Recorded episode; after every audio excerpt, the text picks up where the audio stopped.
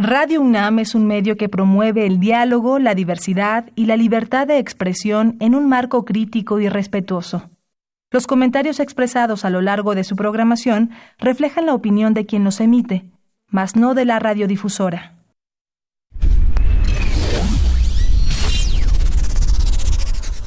Radio UNAM y la Facultad de Ingeniería presentan Ingeniería en Marcha. Divulgación del conocimiento. Innovaciones tecnológicas. Investigación en ingeniería. Y cultura. Acompáñanos. Esto es Ingeniería en Marcha.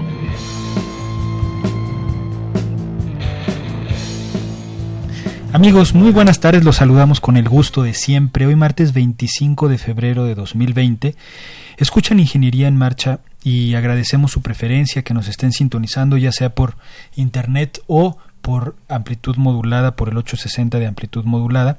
Soy Rodrigo Sepúlveda y me acompaña Sandra Corona. ¿Cómo estás, Sandy? Hola, muy bien. Me estoy aquí peleando con el Face. Ya, ya voy a iniciar transmisión por, por Facebook. Búsquenos, por favor, como Ingeniería en Marcha. Eh, les mando un saludo también a todos los que nos están escuchando en los pasillos de la Facultad de Ingeniería. Y si quieren establecer contacto con nosotros, por favor, márquenos al 55 36 89 89. Ahí está el ingeniero Raimundo Gaitán esperando su llamada. Y también les recuerdo que si se han perdido alguno de nuestros programas y lo quieren volver a escuchar, lo pueden bajar en www.enmarcha.unam.mx, ahí están todos nuestros podcasts. Así es, aprovechen esa bondad de tener el archivo electrónico, lo pueden escuchar como y cuando quieran. Entonces, eh, visiten nuestra página, este, vean lo que se, lo que estamos haciendo, lo que estamos programando, y les puede servir para que nos sugieran eh, temas que tratar en este programa. Hoy vamos a hablar de algunos certámenes que, que en los que la facultad participa, vamos a hablar de, del concurso de interfacultades de uso eficiente de agua, vamos a hablar de un concurso de metro que ya es eh, más o menos costumbre que, que nuestra facultad participe y de una obra de teatro que se presentará próximamente. El programa va a estar muy interesante, variado. Muy Ahí va a haber sorpresas con la obra de teatro, entonces estén pendientes. Perfecto, sí, estén pendientes para que establezcan comunicación con nosotros. No se vayan y acompáñenos. Estás en Ingeniería en Marcha. El programa radiofónico de la Facultad de Ingeniería. Si deseas escuchar el podcast del día de hoy y los de programas anteriores o descargar el manual de autoconstrucción, entra a nuestra página www.enmarcha.unam.mx. Volvemos con ustedes amigos y nos acompaña en, cabina el ingeniero Daniel Rocha Guzmán. Él es coordinador ejecutivo de Pumagua. ¿Cómo estás Daniel? Rodrigo, Sandra, buenas tardes por la invitación. Nuevamente estar aquí con ustedes es siempre un placer.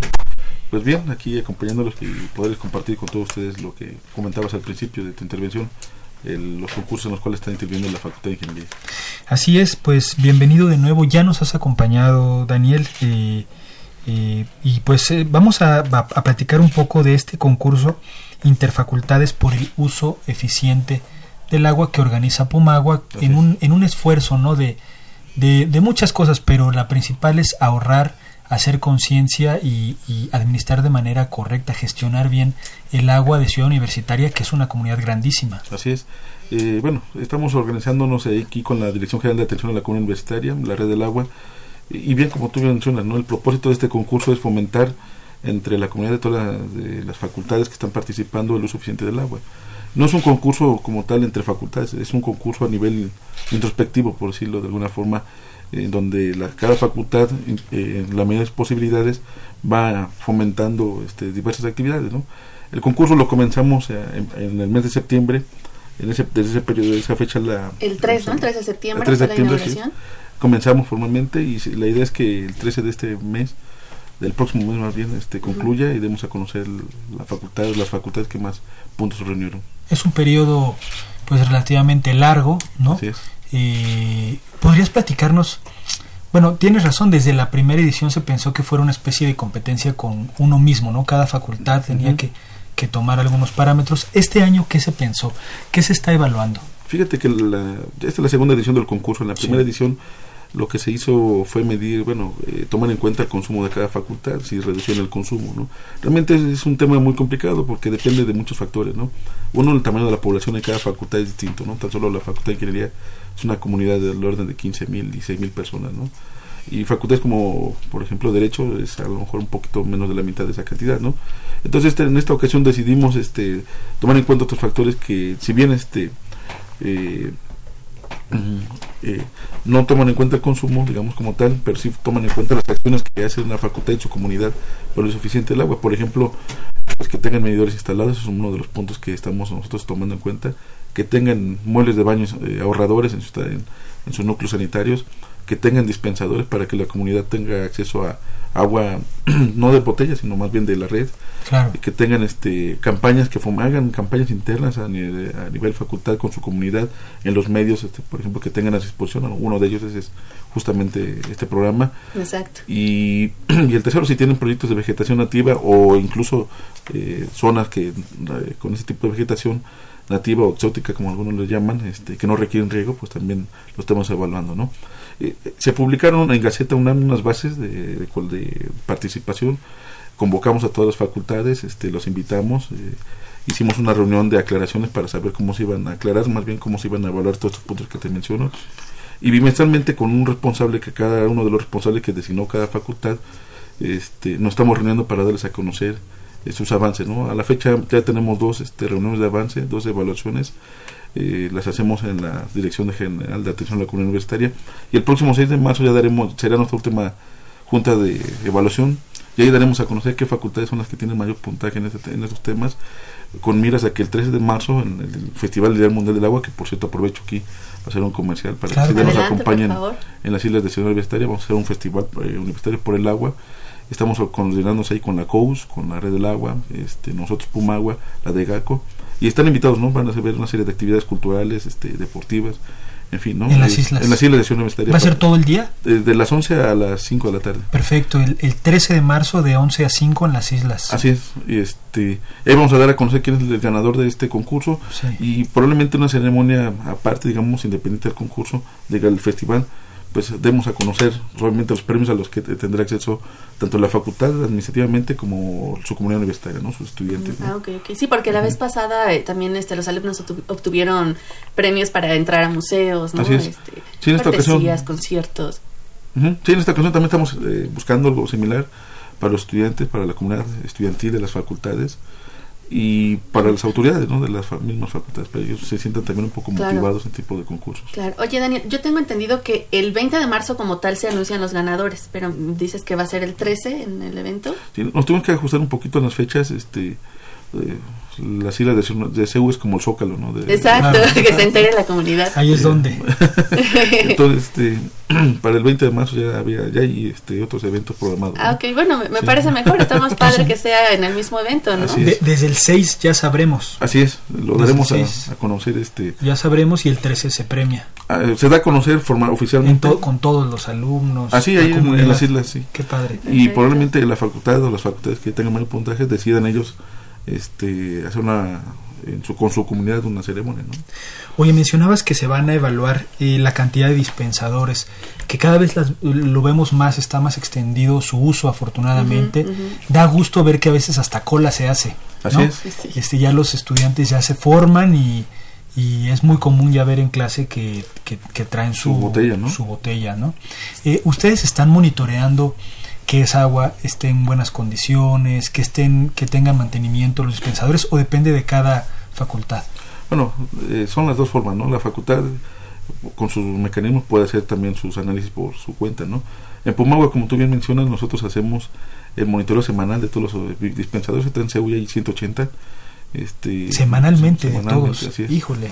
Este pero al mismo además de monitorear estos puntos de digamos de suministro les llamamos así nosotros monitoreamos los pozos eh, los tanques de, almacenamiento o de regulación y obviamente puntos de la red independientes a los de a los donde están los, dispensadores no esos son cerca de 250 puntos los que se monitorean eh, mes con mes digamos este en total digamos este por parte de Pumagua toda esa información está disponible en nuestra página de Pumagua. Oye, aquí en redes, eh, David Monroy justamente dice, ojalá puedan hablar de la planta de tratamiento de agua que está en Ciudad Universitaria, porque muy poca gente sabe que la UNAM tiene estas capacidades. Y también nos dice David Monroy, eh, dice, el agua, la próxima moneda de cambio global, dice que le encanta la labor de difusión de ingeniería que hacemos a través de, este canal. Eh, muchísimas gracias, David. Gracias, David. Gaby, Gaby HG nos dice, se escucha muy bajito, bueno, ya saben que el problema que tenemos con el micrófono es el, el del celular, pero vamos a tratar de hablar más fuerte. Y también Gaby dice, amigos de Pumagua, yo solo les quiero decir que el agua de el agua de nube de ciencias y el agua de química sabe mucho más rica que la de los dispensadores de nuestra facultad de ingeniería. Corazoncito roto. Sí, bueno, es un tema complicado el hecho, bueno, los, el juego de nube también lo monitoreamos, está dentro de nuestros puntos que eh, eh, se, se, se, hacen semanalmente la diferencia con nube de agua de nube, bueno, jugo de nube es que es agua de lluvia, ¿no? Se procesa, tiene un proceso de, de filtración, pero en los meses que no llueve tiene una conexión a la red hidráulica, ¿no? También que nosotros estamos este, monitoreando. Entonces, sí es una de las cosas este, importantes, a lo mejor la queja principal de los estudiantes, de todo el mundo es el sabor a cloro de, agua, ¿no? Eh, pero hasta el momento no hay otra forma de garantizar que que es agua que está ahí, este, es bebible, ¿no? Claro, que está, que está libre de microorganismos. Claro, tiene que tener cierta dosis, ¿no? Mínima y una máxima también. Este, eh, cuidamos nosotros, te invito a que, Gaby, que consultes nuestra página de internet, este, los, el monitor real que tenemos este, de cloro en la, en la red, ¿no? Eso lo estamos monitoreando incluso de forma, este, en tiempo real, vaya, ¿no? Oye, yo no sabía esto del proyecto que dice de agua de nube de ciencias. ¿Nos puedes platicar un poco más? Sí, bueno, eso como tal lo impulsó entonces el entonces programa Puma, Ecopuma. Eh, este, la idea es captar agua de una, una de las techumbres que están por ahí. Se almacena en una cisterna, se procesa, bueno, tiene un proceso de purificación propiamente y de ahí se suministra a través de un hidroneumático a un bebedero. Y ese bebedero ahí todos los estudiantes pueden acceder este con su Igual, sí. Nada más que la diferencia es que es agua de lluvia, sí. Oye, eso está, está muy padre. ¿Por, qué? No, no sabía. Hace mucho que no me doy una vuelta por ciencias. Está ahí entre lo que es este, enfrente del Instituto de Matemáticas y atrás de la Facultad ah, de, de, Ciencias. Ahí está el pasillito que te lleva al juego de nube. Ahí hay mucha, mucha este, difusión ahí. Ah, está muy padre. Supongo que esos este, son puntos para la Facultad de Ciencias, ¿no? Deberíamos de aplicarnos Depende de, de la, del espacio, ¿no? Y este lo que sí es que hay meses que no llueve, por ejemplo, estos claro. viendo, entonces hay que inyectarle. se tiene que tener una conexión a la red hidráulica. Sí. Y los de química también lo monitoreamos. Este, ahí me parece que tienen algunos casos filtros, ¿no? Lo que hacen los filtros es quitarle el sabor a cloro al, al agua, ¿no? Este, el problema es que con los filtros que si no se les da el mantenimiento de manera periódica, pues lo que Al pasa quitarle es que el cloro, quitarle el cloro solamente se puede contaminar. Claro, sí. claro. Oye, aquí Gaby nos contesta, revisaré la página para monitorear, gracias, pero seguiré siendo clienta frecuente de ciencia. Sí. bueno, ojalá que algún día la podamos convencer. Oye, eh, ¿qué, qué, qué han... ¿Qué resultados ha habido? Porque supongo que ya han hecho, decías que ha habido evaluaciones parciales, ¿no? De, en este periodo ya de septiembre ahorita ya pasó un, buen tramo, ¿no? ¿Qué resultados parciales nos podrías comentar en cuestión de ahorro, de difusión de esta sí, claro. de, de, esta pues esta política, porque en realidad este concurso es el resultado, ¿no? De esta política de, de ahorro. Así es, fíjate que lo que hemos hecho con todas las facultades eh, a raíz de este concurso ha sido, por ejemplo, que algunas de ellas pues conozcan que tienen equipos de medición en sus tomas, ¿no? Sí y en algunos casos cuando, que ya los conocen este obviamente los medios como todo equipo requieren mantenimiento entonces que se les dé mantenimiento. En algunos casos teníamos medidores ya dañados o que ya estaban fuera de operación. Lo que hemos hecho con estas las autoridades es este pues ayudarles en, repararlos no instalar los que no están instalados comprar los que no están comprados. Incluso lo que hemos hecho con cada facultad es asignarles un usuario y contraseña para que puedan acceder a las mediciones de agua en tiempo real que tenemos en nuestra plataforma. En la página de Pumagua pueden ustedes eh, en la parte inferior que dice Observatorio del Agua consultar las menciones día por día de cuánta agua consume cada facultad, cada edificio, ¿no? Todo lo que le hicimos a cada autoridad fue decir, darles este, un usuario y contraseña para que puedan ellos monitorear su consumo, sepan si tienen fugas, si se les dañó un medidor, si no tienen, tienen cualquier problema, ¿no? En dispensadores, pues muchas facultades han este, tomado en cuenta pues, que no solamente hay que colocar un dispensador, ¿no? sino también hay que limpiarlo, hay que difundir este, que esa agua es bebible. Muchas de las inquietudes de los estudiantes no solamente es que puedan ahí ellos este, tomar agua, sino saber que esa agua es bebible, ¿no? que cumple con los requisitos mínimos de calidad para que puedan ellos este, eh, tener la confianza de beberla. ¿no? Y además este, internamente pues han hecho campañas, han hecho pláticas, han difundido en sus redes sociales infografías que hemos preparado. Tenemos una plataforma digital que compartimos con las facultades. Ahí subimos este, manuales de, de mantenimiento, subimos, hemos subido eh, material de difusión, infografías, videos, para que compartan las facultades con, eh, independientemente de lo que material que elabore cada una de ellas, este, con su comunidad, ¿no? Sí. y, y, hemos ya hecho dos este, reuniones de avances. La primera fue en, noviembre. Este, fueron todos los, los, representantes. Tenemos un invitado especial del que no es facultades, es como la Eurocopa, ¿no? Nuestro invitado especial. Este, tenemos a la Biblioteca Central como invitado especial ah, en este padre. concurso. Sí. Este, y en este apenas hace un par de semanas hicimos la segunda evaluación. Eh, nos presentamos con cada facultad, saber por qué vamos, este, en algunos puntos vamos más abajo, otros más arriba. Eh, es algo así, ¿no? ¿Tienes eh, alguna cifra relacionada con cuánto se consume eh, en, en, en, el, en, Ciudad Universitaria cuánto consumimos uh -huh. fíjate que es un, dato, agua. sí, es un dato importante anualmente nosotros estamos consumiendo en CEU eh, 2 millones 2.3 millones de metros cúbicos de agua este para todas las actividades no Son sí, sí. 750 hectáreas eh, para consumo en las facultades bueno, ahorita se, se, están empezando a regar algunas áreas este dos 2.3 diariamente son del orden de 5.000, 6.000 metros cúbicos. Híjole. ¿Y, de, ¿Y en bebederos hay algún dato? Este, fíjate que lo que hemos, eh, tenemos bebederos en, por ejemplo, medidores en los bebederos de psicología, se consumen del orden de 50, 60 litros por día por bebedero, ¿no? Son, son datos que apenas estamos... En promedio. Con, en promedio, ¿no? Que estamos comenzando a, a generar, ¿no? Todavía no, no tenemos como ese dato como muy preciso, ¿no? 50 por bebedero. 50 litros no, por pues es, es, bastante ahorro en cuestión de residuos, ¿no? Bueno, en residuos y en la economía está, del estudiante, ¿no? Claro, en la economía.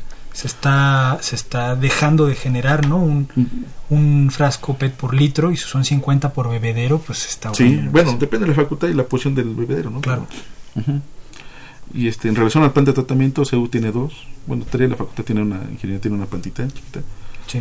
Este, son dos, una que está ubicada justamente en, frente a la Facultad de Medicina y otra que está ubicada frente a Tienda UNAM. Ambas tratan un total de 25 o 30 litros por segundo. Son como 20, ¿no? La que está en Cerro del Agua. Así es, son, y eso con eso se riegan 50 hectáreas de áreas verdes. Sí. Uh -huh. Este, oye Daniel, tengo una duda que nos comentabas que parte de los puntos que se evalúan es las plantas, bueno, que haya una fauna perdón, una flora endémica uh -huh. en nuestra zona. Yo me metí a la página ayer y vi que ingeniería como que no tenía como una buena calificación, digamos, o no tenía así como puntos en la parte de jardines. Uh -huh. ¿Y qué, qué, es lo que nos faltaría para mejorar esa Fíjate parte? que en la reunión que hemos tenido de avance, en específico con la Facultad de Ingeniería, ellos tienen ya un proyecto para que ciertas áreas verdes este, tengan este tipo de vegetación. De hecho, estamos programándonos, con, coordinándonos y programando con la REPSA, que es la, uh -huh. como tal la, las que llevan tienen la mayor reserva. conocimiento de este la tema reserva ecológica, sí. ¿no? para ir con las facultades que nos han manifestado que tienen este tipo de vegetación a recorrer a hacer un recorrido como tal en las facultades que sí tienen este tipo de vegetación y en el caso de la facultad pues revisar su proyecto para saber si cumple o no con el tipo de vegetación sí. o sea, está en proyecto no ¿qué, ¿qué, nos faltaría más cactus yo creo no eh, pues que es un, un, la vegetación nativa más usual bueno que yo conozco es uh -huh. el palo loco el claro. de burro Mm. Que sí hay, sí, sí hay, pero es más bien en camellones y eso que supongo que consideran que es área común. Así es. Uh -huh. Pero con eso nos estamos coordinando con la REPSA justamente para, para que ellos nos asesoren también en ese tema, ¿no? Sí. Y el objetivo de esto es para no tener que invertir agua en el riego. Así es, ¿no? De disminuir, este, okay. por una parte la estrategia es este eh, tener agua tratada, residual tratada para regar áreas verdes sí. y por otro lado este, tener áreas que no tengan la mínima cantidad de demanda de agua para riego, agua potable, ¿no? Sí. Uh -huh. Oye, aquí otra vez Gaby nos pregunta que si hay alguna posibilidad de que en un futuro se prohíba la venta de botellas de agua en Ciudad Universitaria. Pues ese sería una, un escenario ideal, ¿no? Ideal, sí, sí totalmente. No, es que depende completamente de, de otras instancias universitarias, como tal prohibir el, el agua, de, agua embotellada. Hay facultades aquí en la UNAM que ya lo están pues como tal no prohibiendo, pero sí limitando la venta. no es mala idea, ¿eh? Sí, pues es que ya, Si ya están los bebederos y... Pues Exactamente, que justifica, ¿no? Tanta venta. Claro. Este, oigan, y quiero invitar a la comunidad a que revisen, por favor, en redes sociales. Ahí también en la facultad hay varios lugares donde pueden ver los concursos que estamos realizando internos para poder seguir participando. Eh, esta vez se lanza el primer concurso de ensayo Las Mujeres y el Agua. Eh, bueno, las bases eh, las pueden revisar ahí. Hay categoría, la importancia de las mujeres en el cuidado del agua, las mujeres y la gestión del agua, fomentar la cultura del cuidado y uso eficiente del agua, agua potable y saneamiento. Esta convocatoria se extendió, me parece que fue al, 6 de marzo, es la, la fecha límite para inscribirse. También está el segundo concurso de creatividad para el uso y consumo responsable del agua, Cuídala como ella cuida de ti. Aquí puede haber, el concurso se realizará en tres categorías, video, innovación tecnológica, dispositivo, prototipo, legislación, políticas públicas y participación de la sociedad. Y también tenemos nuestro rally de conocimiento, el primer concurso rally de conocimiento. Sí, está bastante interesante. Entonces, este, pues quiero invitar a la comunidad para que se acerque y vea qué es lo que más le llama la atención y que se una, ¿no? Que nos den propuestas, porque al final a lo mejor nosotros eh, ya no vemos más allá, pero los chicos tienen otra otra manera de pensar en este momento y ya en equipo pues nos dan cosas nuevas, ¿no? Sí. ¿Quieres agregar algo más, Daniel? No, solamente pues invitarlos a todos a el 13 de marzo al Festival del Universitario por el Agua, que vamos a estar por ahí todos este, eh, pues invitados, ¿no? Dices que va a haber este no solo actividades culturales, sino deportivas. Musicales de teatro, va a haber proyecciones de, de, cine. Qué padre. Este, estamos pensando incluso actividades que, artísticas que, puedan acceder a, hacer algunas, este, pintar sus bolsas, bueno, varias cosas. Ah, padre. Estamos en nuestras páginas, eh, redes sociales, estamos subiendo ya un programa preliminar. ¿Nos puedes ah, este, compartir el, dónde buscarlos? Sí, en la página sociales, redes sociales de Pumagua, que es este sí. Pumagua UNAM, Pumagua UNAM, exacto. Red de la UNAM o la COUS, la que es la Coordinación Universitaria de la Sustentabilidad, también con ellos estamos coordinando. Pumagua UNAM para que pongo la liga ratito por cualquier duda. Para que puedan accesar, ¿no? Sí, ahí viene ya toda la información que está. De hecho, también invitamos a la facultad Ah, a participar también. Sí, uno están. Voy a ver stand, voy a ver este Perfecto. Ok, muy bien. Pues Daniel, muchísimas gracias. Eh, ya estamos enterados. Vamos a, a, convocar pues a toda la comunidad que en este cierre, en esta última tercera parte, ¿no? Del concurso aprieten sí, este tuercas, este sumen esfuerzos para asegurar que la facultad gane. no, digo, no, está de más. pues muchas gracias, Daniel. Gracias por venir, por darnos esta información tan valiosa y ojalá puedas venir en otra ocasión para a, decir que ganamos, ¿no? Sí, compartirnos, ¿no? Los resultados ya globales de, lo que se ha ahorrado, de cómo ha impactado este concurso, este programa, ¿no? Sí, vamos a publicar en nuestros medios oficiales, redes sociales y incluso estaremos elaborando un, documento con esta experiencia, ¿no? Perfecto. Pues Daniel Rocha, coordinador ejecutivo de Pumagua, muchas gracias y estamos en contacto. Al contrario, muchas gracias a todos ustedes. Hasta luego. Estás, en Ingeniería, en, marcha. El programa radiofónico de la Facultad de Ingeniería.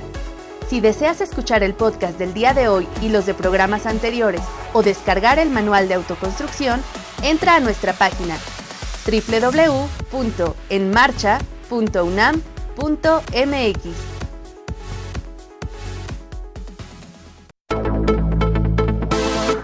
Efeméride. El 28 de febrero de 1954, Westinghouse lanza al mercado el primer televisor a color.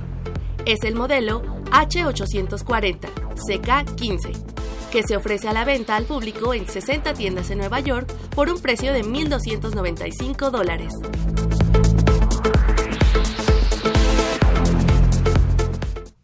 Amigos, estamos de regreso en su programa Ingeniería en Marcha. Ahora nos acompaña la doctora Aida Huerta Barrientos. ¿Cómo estás, Aida? Muy bien, gracias, Rodrigo. Muchas gracias. Bienvenida de nuevo al programa. Nos da mucho gusto que nos acompañes de nuevo. Sí, gracias. Y la maestra en ingeniería Laura Ávila Callejas. ¿Cómo estás, Laura? Muy bien, muchas gracias. Feliz de estar aquí. Qué, qué bueno. Pues estamos muy contentos, eh, Sandra y yo, de, recibirlas. Eh, ustedes son ganadoras del sexto premio a la innovación tecnológica, ingeniero Juan Manuel Ramírez Caraza. Este premio se organiza para el desarrollo de proyectos con aplicación al sistema de transporte colectivo Metro de la Ciudad de México. Ya es una costumbre que lo ganes ahí.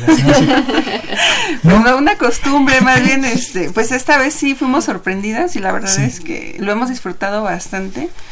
Eh, digamos que las otras dos ocasiones eh, se sometieron proyectos de tesis con, con las alumnas, no sé si recordarás a Alma. Sí, sí, sí, nos acordamos muy bien, estuvieron, estuvieron, aquí. Eh, exactamente, fue el primer premio, después este el año pasado aquí Laura también lo, lo ganó junto con otro alumno y ahora lo que hicimos fue armar un equipo de ellas dos que ya eran ganadoras con otro alumno y se hizo una propuesta que no era una tesis, sino más bien ya algo, eh, digamos que formal con una aportación específica que requería el metro. Entonces, eh, afortunadamente fuimos eh, ganadoras y bueno, con el alumno ganador porque es el único proyecto de participaciones externas. El resto de las participaciones son internas, que son trabajadores del, sistema de transporte colectivo, así es. Oye, qué padre. Entonces, pues para nosotros fue una grata sorpresa que sí tomaran en cuenta la aportación. Claro, qué padre. Nos da muchísimo gusto que, pues que la facultad levante la mano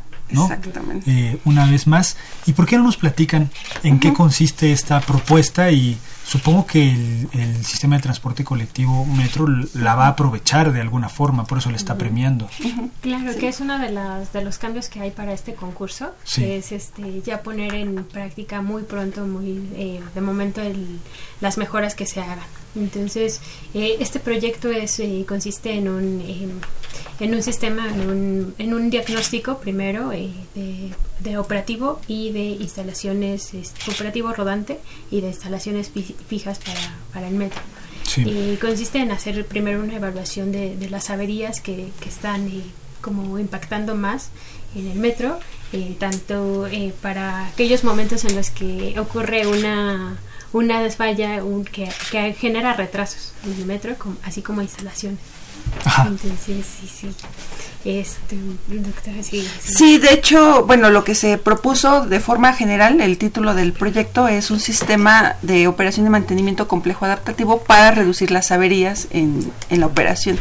Y esto fue un planteamiento que es requerimiento del metro porque este año cambió la convocatoria. Normalmente era abierta la propuesta que se podía hacer y ahora dijeron no, queremos reducir las averías. Entonces, pues bueno, atender, eso. atender eso. Oye, dos preguntas. ¿Qué es eso de complejo adaptativo? Para que entendamos todos, ¿no? ¿A qué se refiere? Sí, claro. Y, y averías, averías abarca este, los carros, solo los carros o la o el, sistema, de taquilla, por ejemplo, de ingreso. ¿A, qué se refieren con averías? De hecho, bueno, lo que estamos planteando nosotros, como bien lo dijo Laura, primero es un diagnóstico en donde se va a revisar todo lo que es instalaciones fijas y material rodante, que en este caso serían el tren, ¿no? O sea, todo lo que conforma el sistema de, transporte colectivo. En operación, no estamos tomando en cuenta lo administrativo, sino solo lo operativo, de tal forma que pueda llevar a cabo su funcionamiento. Eh, la propuesta consiste en que el sistema que nosotros vamos a diseñar, vamos a meter eh, modelos de simulación, modelos de asignación de recursos óptimos, eh, árbol de fallas y averías, de tal forma que hagamos un sistema informático que sea capaz de detectar y bueno estar en contacto con bases de datos que tengan esas averías un sistema, eh, digamos, que de decisión que sea pues de cierta forma inteligente porque va a tener retroalimentaciones, ahí viene lo adaptativo, va a poder aprender el mismo sistema de todo lo que está recibiendo y va a apoyar a la toma de decisiones de los eh, pues de todas las gerencias operativas. Esto lo están haciendo digamos que de forma manual pero el problema que vimos es que los sistemas no están conectados, sino cada quien tiene sus datos, entonces lo que nosotros queremos hacer es integrarlo. Y con sus lazos de retroalimentación pues vamos a poder generar un aprendizaje dentro del propio sistema. Entonces de ahí viene lo adaptativo, el aprendizaje y también vamos a poder generar innovación dentro del mismo sistema. ¿Y por qué es complejo? Pues porque las averías o toda la operación en el metro pues es compleja. Entonces el sistema es complejo, entonces necesitamos subirse exactamente. necesitamos eh, contrarrestar esa complejidad con todos esta integración de, de sistemas, pero es a través de un sistema informático y de simulación anticipatoria. Oye, está padrísimo. ¿Cuánto les tomó desarrollarlo, este, desarrollar el planteamiento, ¿no? Y poderlo someter a, a, evaluación. Pues yo creo que después de la convocatoria fueron como tres meses, más o menos, ¿no? Sí, aproximadamente fueron tres meses. Y bueno, también cabe resaltar que no estamos partiendo de cero. Hay ya un esfuerzo del equipo del metro que elaboró un diagnóstico de estas fallas operativas, ¿no? Entonces no partimos de cero, no es como como al aire de soltar una problemática es algo que ya existe, pero justo como lo mencionaba la doctora, es, dar ese valor agregado, es integrar eh, lo que ya tiene el metro y, y hacerlo en un, en un esfuerzo eh, un poquito más completo en, elementos y también ir estudiando sus interrelaciones de los, de los del sistema, ¿no? de, tanto de usuarios como de esta, instalaciones fijas que serían las, las estaciones, el material rodante y los trenes, ¿no? que mucho de lo que mencionan en el diagnóstico que hace el metro es que sí hay presupuesto, pero está un poco limitado para lo que se necesita. ¿no?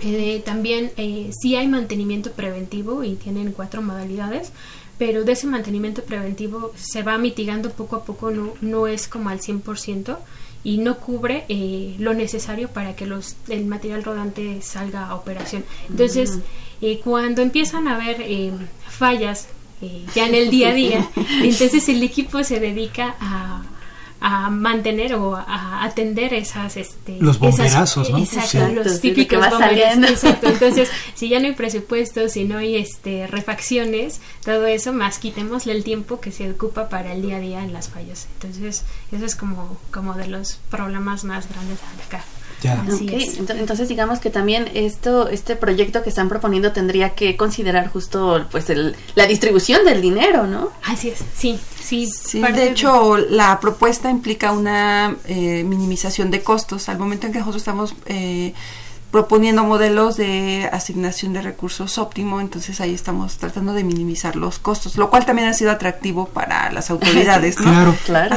¿Y, qué tan complejo y caro es implementar lo que proponen? O sea, ¿qué, ¿qué se tiene que hacer para que ya funcione? Sí, pues eh, prácticamente la parte fuerte es la investigación, eh, las herramientas teóricas que pues bueno ya hay en el trabajo que estamos haciendo en el posgrado y con los antecedentes que ya tenemos de los otros premios y la información que ya nos han facilitado por parte de las autoridades del metro, eh, yo creo que esa es la parte que hay que integrar al desarrollo informático, que sería la parte de la simulación pero con todos los antecedentes que tenemos, pues digamos que nos sentimos preparados para cumplir con los tiempos que nos están pidiendo, porque es un proyecto a desarrollar en un año, pero el año empezó en noviembre, entonces ya estamos este, prácticamente en marzo, en el primer trimestre ya tenemos que empezar a entregar los primeros resultados, pero pues complejo no lo, no lo consideramos, sino más bien ya, lo, ya tenemos esa facilidad en el manejo de las herramientas teóricas y por eso también se propuso, este, digamos, es el uso en, de ciertas herramientas en la propuesta, porque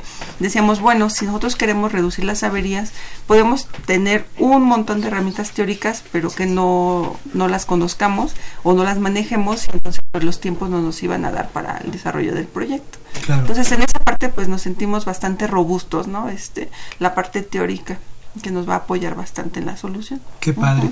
Tenemos una llamada. Ah, eh, bueno, era sobre nuestro invitado previo. Que, ah, ok, una duda. Este, bueno, Rosalía González nos quiere agradecer el libro que se ganó la semana pasada. Muchísimas gracias, Rosalía. Y ella preguntaba que por qué no proponer que ya no se utilice agua potable en los sanitarios y por qué no limpiar el uso de agua en la ciudad para una mejor distribución, limitar, perdón, el uso de agua en la ciudad para una mejor distribución. Y nuestro invitado Javier nos, digo, José Daniel nos dice, bueno, eh, lo del agua existe en los baños secos, estas son opciones fundamentales en las zonas acceso a drenaje sanitario. En el caso de las ciudades, lo que se ha avanzado ha sido hacer un uso eh, en los migitorios secos o sin uso de agua, ¿no? O sea, reducir, hacer este, cajas más pequeñas, ¿no? Es una idea que se tiene que plantear. Y bueno, la, número dos, sobre limitar el uso del agua, la principal razón es que es un derecho humano. No podemos limitar el uso del agua a las personas pues, para limpiar sus casas. Gracias por Muchas gracias, perdón por la pausa, pero oigan, quiero también este ayer me llegó una pregunta de Mauricio Latapí, que siempre nos ve. Sí. Y dice, este, ojalá nos puedan dar algunos comentarios o ejemplos de otros sistemas de metro en el mundo, como el de Moscú, para ver cómo se puede mejorar el sistema de la ciudad. Saludos y gracias por el programa. Muchas gracias, Mauricio. Eh, bueno, lo que pasa que la mejora pues puede darse en distintas vertientes, ¿no?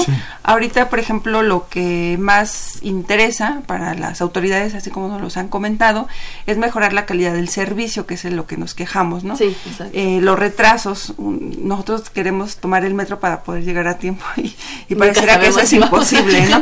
Entonces, eh, pero esos retrasos justos se deben a una operación y un mantenimiento que pues se hace lo que más se puede, pero bueno, habría que mejorarlo. Entonces, ahorita están lo, el énfasis en la calidad del servicio, lo cual, pues bueno, ahí se están poniendo todos los esfuerzos. Eh, se puede mejorar en otras vertientes, pero pues bueno, este otros metros pues tienen otra dinámica. Nosotros siempre hemos dicho que el comportamiento humano influye muchísimo y eso los desarrollos que, exactamente que hemos estado haciendo. En el proyecto de Laura, de hecho, justo analizamos el comportamiento de, de los usuarios en las estaciones de transferencia. Sí, exactamente. Que simularon, ¿no? Un poco Exactamente, sí. Y pues bueno, justo vimos que el comportamiento específico de nosotros, muy cavernícola, de Ciudad de México, es, es muy característico, ¿no? Entonces, pues bueno, compararlo con otros metros, eh, al final lo, podemos ver, ¿no? Si nos vamos a las instalaciones, a la adopción tecnológica que tengan o al comportamiento que nosotros podamos tener dentro ya de esas instalaciones. También los trenes muchas veces se retrasan, no solo porque tengan alguna falla, sino porque los usuarios accionan las palancas de emergencia y pues bueno tienen que detenerse no no pueden seguir adelante. Entonces este yo creo que sí contribuiríamos bastante como usuarios si tenemos un comportamiento adecuado dentro de las instalaciones por una parte y por la otra pues bueno atender ya por parte de las autoridades del metro pues todo lo que es la operación y el mantenimiento que sea de forma adecuada que es donde estamos ahorita nosotros incidiendo no este haciendo la, la propuesta. Sí. eh, pues una operación desde el día a día puede estar sujeta a, incertidumbre, puede pasar lo que queramos. Claro. El tema es que se atienda en el menor tiempo posible. Ahorita tienen un tiempo hasta eso, yo creo que bastante razonable en atención a fallas de tres minutos en algunas ocasiones y de ahí pues bueno se van categorizando no pero pues bueno tres minutos a veces ya se nos hace nosotros eterno no estando ahí exactamente. Pero se pueden hacer mejoras en muchísimos aspectos. Ahorita el énfasis es en calidad del servicio. Entonces entiendo que el, el premio a este concurso pues fue eh, dar el proyecto, darles el proyecto por un año y poder este, desarrollarlo y que se pueda implementar en un futuro y demás. Así es. O sea que tienen trabajo de aquí a noviembre. Así es, correcto, sí. Eh, ahorita eh, digamos que la idea o la propuesta, bueno, tenemos la propuesta, ¿no? De, en, qué, en qué trabajar, cómo trabajarlo y cuáles son los entregables a, a, desarrollar a de aquí a noviembre. Entonces sí, en eso consiste el, el trabajo. Y también tenemos el apoyo por parte de las autoridades, tenemos a dos tutores asignados. Que es la primera vez, ¿no? Que hacen esto con este proyecto. Eh, teníamos un tutor nada más. Ah, en los otros este, premios fueron un tutor, ahora son dos tutores los que nos están apoyando desde diferentes áreas, lo cual también eh, pues facilita bastante la recolección de datos y toda la interacción con, con parte de del metro, ¿no? Claro. Exacto. Oye, aquí en redes sociales nos mandan saludos Diani Saldeva, dice saludos a todos, excelente programa. Y eh, quería comentarles, de, bueno, en una de las entrevistas que realizaron, comentaban que justo para poder llegar a una movilidad inteligente, realmente tenemos que crear una red que, que tome en consideración todo, la, todo el transporte que hay en la ciudad, ¿no? Entonces, ¿cómo ven eso de que hacia dónde vamos, como en cuántos años lograremos esto con nuestra ciudad? Eh, sí, de hecho, eh, bueno, esa pregunta era lo que nos, nos comentaban, ¿no? Aquí el reto, pues, es a nivel de Ciudad de México, porque, pues bueno, nos hemos reunido con la parte de planeación de, de parte del sistema de transporte colectivo Metro. Estuvimos Laura y yo en esa reunión. Y es bien interesante que ellos ven el sistema de movilidad global de la Ciudad de México, no solo ven al metro. Uno pensaría que solo se dedican a, a, este, a estudiar su sistema y no, ya lo ven todo integrado y realmente tienen sistemas bastante interesantes, informáticos también, con mucha información, en donde visualizan todos los sistemas de movilidad y pues bueno, ahí uno puede analizar todos los impactos, ¿no? Que si a una estación le pasa algo, que si en un paradero pasa algo, todo lo que, puede pasar. Exactamente. Entonces, ahí el reto es que tengamos eso actualizado, e integrado en tiempo real Ese es el gran reto. Que yo creo que la tecnología lo permite, lo que pasa que, pues bueno, hay que poner bastante trabajo en, integrar esos sistemas. Con una buena comunicación con todos los involucrados. Exactamente. Que sería un desarrollo tecnológico. Claro. ¿Querías comentar algo, Laura? Sí, y ya tienen un, bueno, quería agregar que ya tienen un avance muy acercado en cuanto a datos. O sea, también hay, hay que afinar por ahí un tema de datos, lo que vimos con la gente de planeación. Ah. Y bueno, eh, esto así como, como puede ser el cierre temporal de una estación por, por algún este evento no planeado, también lo hacen para, para ver si pueden desarrollar a, futuro eh, eh, este, más estaciones o este o prever eh, cambios en, en, otras redes. Entonces está muy interesante, o sea, a meses, ¿no? Entonces está interesante lo que ya llevan en avance. Claro que igual podría ahí haber otra participación para, para en caso de que pueda integrar un poquito más este esos proyectos. Sí, eso estaría muy bien, perfeccionando, claro. Sí. Oigan, el tiempo nos comió como siempre rapidísimo. este, ¿quieren eh, agregar algo? No sé si eh, eh, agradecer al, resto del equipo, quienes están, platíquenos un poco. Sí, de hecho estamos conformados, bueno, eh, Laura está participando, eh, Alma Elia Vera Morales, que bueno, ganó ella el, premio en su edición cuarta. Hace dos años. Hace dos años, exactamente, también ha estado por acá. a Miguel Saldaña, que es, bueno, alumno del posgrado de Ingeniería de Sistemas, que también está participando y pues bueno, a las autoridades del metro que nos dan la oportunidad, ¿no? De, de, poder hacer este tipo de propuestas en donde pues bueno, la facultad está, está participando y haciendo una, una aportación, ¿no? Porque pues podemos ser el equipo que va representando, pero realmente hay un esfuerzo detrás de, de todo esto, ¿no? Nosotros pues bueno, vamos representando a la facultad, pero realmente eso es todo lo que se está desarrollando ahí, ¿no? Y la verdad está padrísimo porque le están dando una aplicación inmediata a lo que hacemos en la facultad, ¿no? Exactamente. Está muy padre que, que, a final de cuentas pues es una de las funciones de la facultad, ¿no? Sí, resolver los problemas que, que estamos viviendo cada día. Pues padrísimo, Aida, eh, Laura, muchísimas gracias eh, por estar con nosotros y pues ya este ya, ya es una costumbre felicitarlas. no, pues muchas gracias, afortunadamente. Qué padre, qué, qué orgullo tenerlas aquí y, que, y ojalá siga rindiendo frutos esta línea de trabajo ¿no? que tienes Sí, que ya llevamos desde varios años, ¿no? Sí. sí. al menos como cuatro años, llevamos para cinco años sí, que estamos en esa línea. Así es. Qué padre, nos da mucho gusto, gracias por aceptar la invitación. Los micrófonos obviamente están abiertos para cuando traigan otro premio. perfecto, claro que sí. Muchísimas Vamos a poner todo el empeño. Vamos un corte y volvemos. Ok, perfecto. Estás en Ingeniería en Marcha el programa radiofónico de la Facultad de Ingeniería. Si deseas escuchar el podcast del día de hoy y los de programas anteriores o descargar el manual de autoconstrucción, entra a nuestra página www.enmarcha.unam.mx.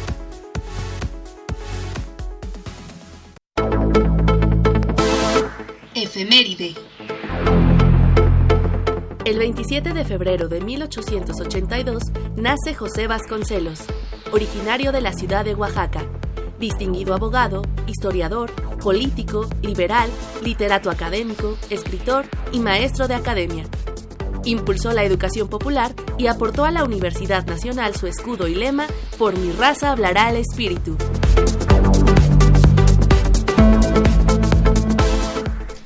Hola, ya estamos de vuelta y bueno, esta es mi segunda sección de Área 4 y me da mucho gusto tener aquí a Jorge Maldonado Pulido, dramaturgo, director, actor, egresado de la Facultad de Filosofía y Letras, que hoy nos viene a hablar de su obra de teatro Vórtice, Universo Paralelo para tres aeroplanos. ¿Cómo estás, Jorge? Muy bien, pues muchas gracias por la invitación. Jorge, bienvenido. Muchas gracias y un saludo a toda la audiencia y los radioescuchas. Oye, eh, ya estamos aquí en transmisión a ver los que estén por ahí pendientes porque va a haber sorpresas. ¿No? Entonces, pues bueno, a ver, cuéntanos, esta obra son tres pilotos que los abduce una energía y terminan en donde. Cuéntanos quiénes son, por qué están ahí. Pues mira, es una obra de ciencia ficción, se llama Vórtice, Universo Paralelo para tres aeroplanos. Es una obra que tiene tres trayectorias dramáticas principales. La primera es la que hace mención ahorita Sandra, que son tres pilotos que existieron en la vida real Roald Amundsen, que fue el primero en llegar al Polo Norte y al Polo Sur, y que se perdió durante una misión de rescate justamente hacia el, polo, hacia el Polo Norte. Amelia Earhart, que fue la primera mujer en cruzar el Océano Atlántico, y que ella se perdió tratando de darle la vuelta al mundo. Por, la parte gordita. Exactamente, por la parte ecuatorial, que, que ya había una mujer antes que ella que había dado la vuelta al mundo, pero el, el objetivo de Amelia era esta ruta en particular, ¿no? Y Antoine de Saint-Exupéry, que todos conocemos como el famoso famosísimo autor del Principito, que él se perdió durante una misión de reconocimiento durante la Segunda Guerra Mundial. Entonces, similar a lo que sucedía, no sé si se acuerdan de esta teoría del Triángulo de las Bermudas, muy famosa en los 90, nosotros lo que estamos planteando en la obra es que son estos tres pilotos que han sido abducidos por un vórtice en el tiempo y en el espacio. Pero este vórtice tiene la capacidad de mostrarle a estos pilotos visiones acerca del futuro. Y las visiones que les muestra es el paso de la raza humana a lo largo de la historia por el planeta Tierra y cómo es que si no cambiamos nuestro accionar actual, vamos a llevar a nuestro planeta a una catástrofe medioambiental de la cual no va a haber posibilidad alguna de escapar. Y bueno, gran parte del discurso de la obra está enraizado ahí. Nos interesaba muchísimo cuestionar la ciencia ficción, porque ahorita hay como un boom, ¿no? Con este, eh, estas series, ¿no? de, de, de, de, imágenes postapocalípticas, ¿no? Donde cómo los hombres eh, y mujeres sobrevivimos, ¿no? A este postapocalipsis y nosotros estamos asombrados ante esas imágenes, pero lo que no nos hemos dado cuenta es que ese panorama está mucho más cercano de lo que realmente creemos. La ciencia ficción de los años 50 se trataba de seres que venían a invadir nuestro planeta Tierra. Ahora sabemos que la NASA invierte billones de dólares para hacer posible la colonización marciana y tal parece que el alien, el parásito que quiere conquistar otros lares después de haber destruido el propio somos nosotros. Sí, sí, sí. Eso es muy cierto. Y quién sabe si dé tiempo siquiera de eso, ¿eh? Porque igual y nos lo echamos el planeta antes de poder salir de él. así es, así es. Y nos parece como muy importante el tema porque sabemos que ahorita hay como muchos nichos sociales que atender en nuestro país. Eh, hace mucho con Jorge Veraza, que es un, es un gran, gran eh, investigador de la UAM, ¿no? Nos hablaba acerca de cómo es que el sistema es no es unidireccional, sino es multidireccional, ataca por todos lados, ¿no? Entonces, sin duda, nuestro país tiene pues ya sabes, lo, lo, de siempre, ¿no? Altos niveles de, de, de pobreza, de educación, los feminicidios están fuertísimos, pero también en materia ecológica no estamos preparados. No quiero decir con esto que todo lo que está sucediendo alrededor de nuestro país sea, sea, eh, sí, sea, sea secundario, pero la verdad es que 100, 100 años nos quedamos sin planeta estas, estas luchas van a aparecer incluso accesorias, porque entonces, ¿dónde, ¿dónde batallas si tu campo de batalla está destruido completamente, no? Entonces, nuestro país no está preparado ni a nivel de legislación, ni a nivel personal para esto, ¿no? Para esto que se viene. Yo sé que parece ciencia ficción, parece hablar del apocalipsis, parece algo así que este, este tipo está loco, pero no. No, no, o sea, pues, ¿Cómo empezamos este año, no? Amenaza con la Tercera Guerra Mundial. Exactamente. O sea, de un día para otro. De un día para otro. Incluso, por ejemplo, yo creo que lo primero que va a suceder es, es el problema del agua. Bueno, pues hoy, en 2020, ya hay delegaciones en la Ciudad de México y estados enteros, municipios enteros que no tienen agua. Entonces, estamos empezando a resentir esto y bueno, pues creo que tenemos que plantearnos como, como personas, como seres humanos, qué podemos hacer hoy en 2020 para evitar la catástrofe que se avecina, la catástrofe medioambiental que me parece que es también importantísima de atender. Claro. Jorge, ¿a quién está dirigida esta obra? Mira, esta obra está dirigida para todo público. Creo que es una obra, mm, definitivamente no es infantil. Creo que niños a partir de 15 años la pueden seguir sin ningún problema.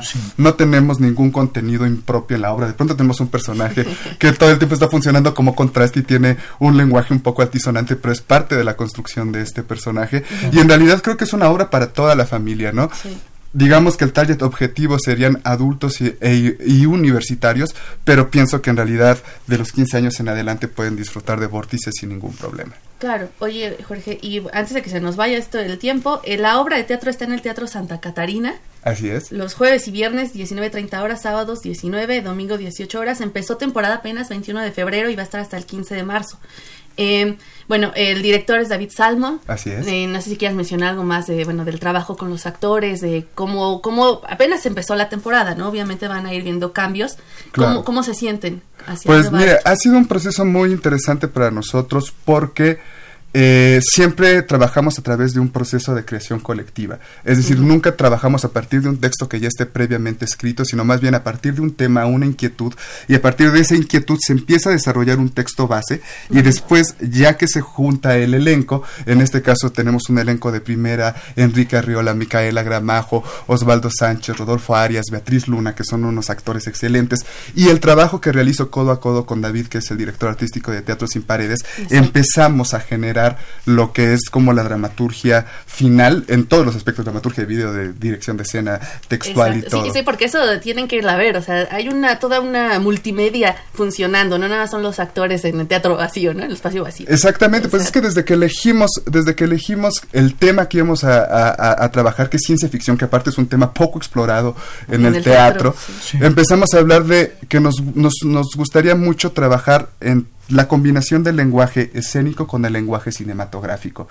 Entonces sí tenemos un dispositivo multimedia muy importante, pero no solamente tenemos este dispositivo multimedia a manos de este eh, de Miriam Romero y este Héctor Cruz, sino que también trabajamos con Juan José Sarabia, que es el fotógrafo de Matando Cabos, por ejemplo, y todas las partes que están grabadas del avión y el público se enterará que son ya es cinematografía.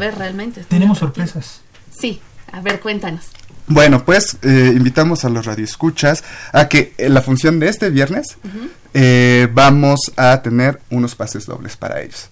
Entonces, bueno, supongo que ustedes... Este, sí, a ver, pues vamos a regalar uno, uno por redes sociales a quien lo pida aquí en la transmisión un pase doble y otro por teléfono. Todavía nos quedan unos 10 minutitos, así que apúrense. comuniquen. Nada más llamen y pidan su pase doble. Ya nosotros nos ponemos de acuerdo, les decimos bien cómo, dónde lo pueden recoger. Les recordamos el número es 55 36 89 89. Comuníquense, por favor, y también hay otro pase doble para, para redes sociales. Solo tienen que dar unos cuantos clics y decir yo quiero a ver quién y los que están ahí y me parece que tenías otro regalo. Sí claro porque además de ser una compañía de teatro somos una editorial independiente que nos que funcionamos como plataforma eh, para la dramaturgia mexicana nacional e internacional pero principalmente mexicana. Y nosotros vamos a obsequiar antología de teatro sin paredes cinco años de creación colectiva 2013-2018 que recoge justamente los textos que hemos creado bajo esta metodología de creación. Son un montón de, autores Guillermo León este, de eh, yo mismo, eh, Sergio López Vigueras, bueno, hay un conjunto de autores al interior de, este libro que está... 2013 al 2018. Ese sí vamos a hacer una dinámica para después, ahí les, aviso en redes, eso lo vamos a regalar ahí por redes. Oye este, Jorge, muchísimas gracias, ¿eh? porque esto pues obviamente debe entusiasmar, sí, debe entusiasmar muchísimo a nuestros escuchas. Ok, y oye Jorge, te quería preguntar, justo esta manera, bueno, ya que vayan a ver la obra, hay una manera en particular que tienes que veo en tus estilos de contar las cosas, que hay una ruptura, ¿no? Que tú buscas esto pues para crear conciencia, ¿nos puedes platicar más o menos cómo es ese dispositivo? Claro, mira, eh, a diferencia de la obra anterior, que fue Last Man Standing, que era una obra documental, lo que nos interesaba justamente con estas rupturas era detener el proceso emocional, ¿no? Para darle paso al, al, momento reflexivo. Y entonces es todo esto está enraizado en la poética de Bertolt Brecht, de la cual David Salmon, que es nuestro director artístico, se siente como bastante cercano. Y justamente esa es la función, ¿no? Tratar como de, de generar rupturas emocionales para dar paso a un proceso reflexivo. Y en el caso particular de, de Vórtice, es, es como no tenemos necesariamente apartado documental, está en ya sea en el dispositivo multimedia o también en las rupturas de estilos que hay al interior del propio texto. Primero es una escena accionada, luego es narrativa escénica y luego cambiamos el estilo justamente para abrir esas brechas de reflexión y de, pensamiento. Sí, a, mí me gusta mucho una parte de un monólogo que tiene eh, el astronauta que sale por ahí, que da estos datos científicos, pero también va dando su opinión. ¿no? O sea, para crear conciencia hacia la gente de hacia dónde vamos ahí. Sí, pues es, es creo que siempre como, como dramaturgo empiezas a encontrar como estrategias para cómo es que quieres cargar esa, esa información, ¿no? O sea, cuando es completamente documental, pues te puedes ir con, con puros datos duros, puros datos duros, pero también hay distintas formas de que esos datos se mezclen al, al, interior de la ficción sin que esto deje de ser efectivo para el espectador.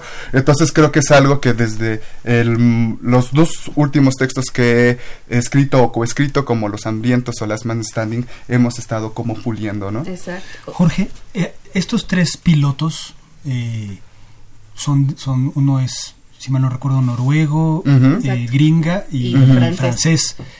¿México interviene en tu obra? Ah, pero por supuesto, qué bueno que lo mencionas, porque hay otras dos trayectorias que son importantísimas para la anécdota y digamos que para no echarle a perder al espectador qué es lo que sucede, tenemos una científica mexicana en otra trayectoria en el año 2068, ya que la catástrofe ambiental está mucho más fuerte y que México no tuvo esta preparación para evitar esa catástrofe.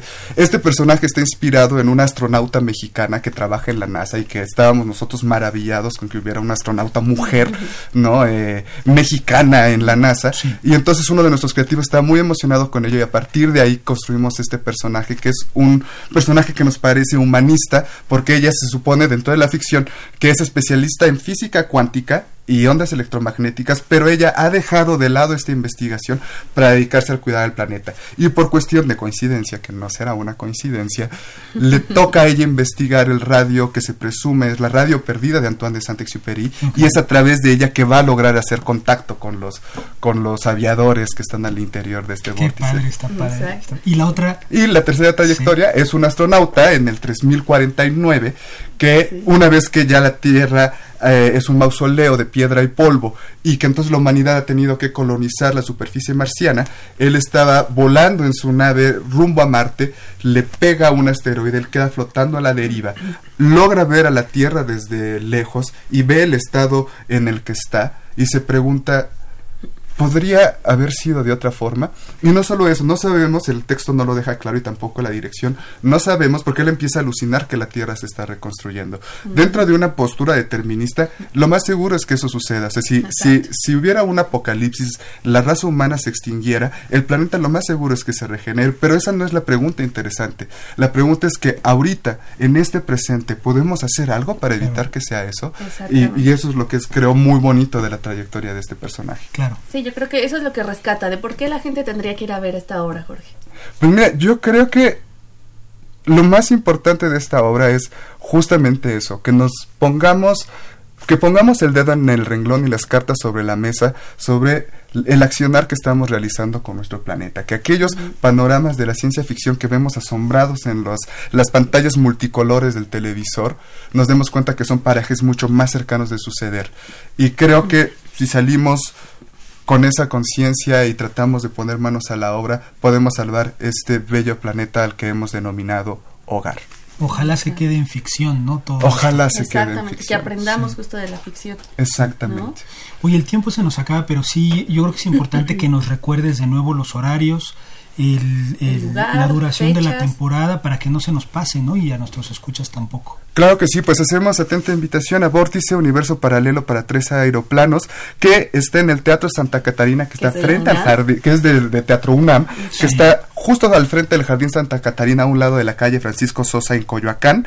Vamos a estar del 21 de febrero al 15 de marzo y los horarios son jueves y viernes a las 7.30 pm, sábados a las 7 y los domingos a las 6. Exacto, y el boleto son 150 entrada general y hay descuento de, de 75 pesos, 50% a maestros, estudiantes con credencial vigente e INAPAM todas las instituciones de descuento y los jueves es jueves Puma. Entonces, si no quieren eso, pueden ir jueves Puma 30 pesos. no hay pretexto. Pues invitadísimos todos. oye, muchísimas gracias. Oye, quiero agradecer este a Jorge Morán que nos llamó, que bueno, ya no da tiempo, pero dice que quería que habláramos sobre la teoría del caos y la teoría de la catástrofe, que seguro lo revisaste para hacer tu texto, Jorge. Por, por supuesto, estamos enraizados principalmente en tres teorías, ¿no? Lo voy a mencionar así rapidísimo. Es eh, la teoría de los universos paralelos, la teoría de de cuerdas, de cuerdas y la teoría de la relatividad de Einstein. La cosa con la teoría del caos es que, o que a mí no me gusta de esa teoría, es que parece que todo está desconectado, ¿no? O sea, efectivamente dice que ah, la coincidencia no existe. Y yo creo que sí. El problema es que la realidad es tan grande y nuestros sentidos son tan imperfectos para poder. tan parciales para percibir la realidad. Exactamente, que no nos damos cuenta que todo está perfectamente conectado. Pero yo creo que efectivamente no está. Exacto. Pues muchas gracias Jorge, ya se acabó el programa y bueno, pues bienvenido para el futuro, nuevos proyectos, aquí tienes un espacio.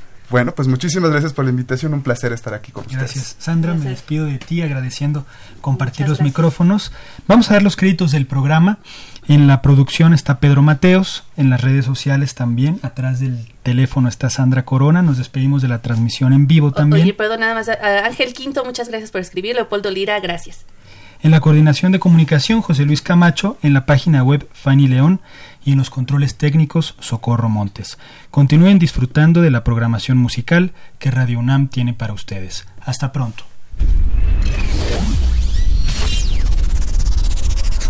Radio UNAM y la Facultad de Ingeniería presentaron Ingeniería en Marcha. Divulgación del conocimiento.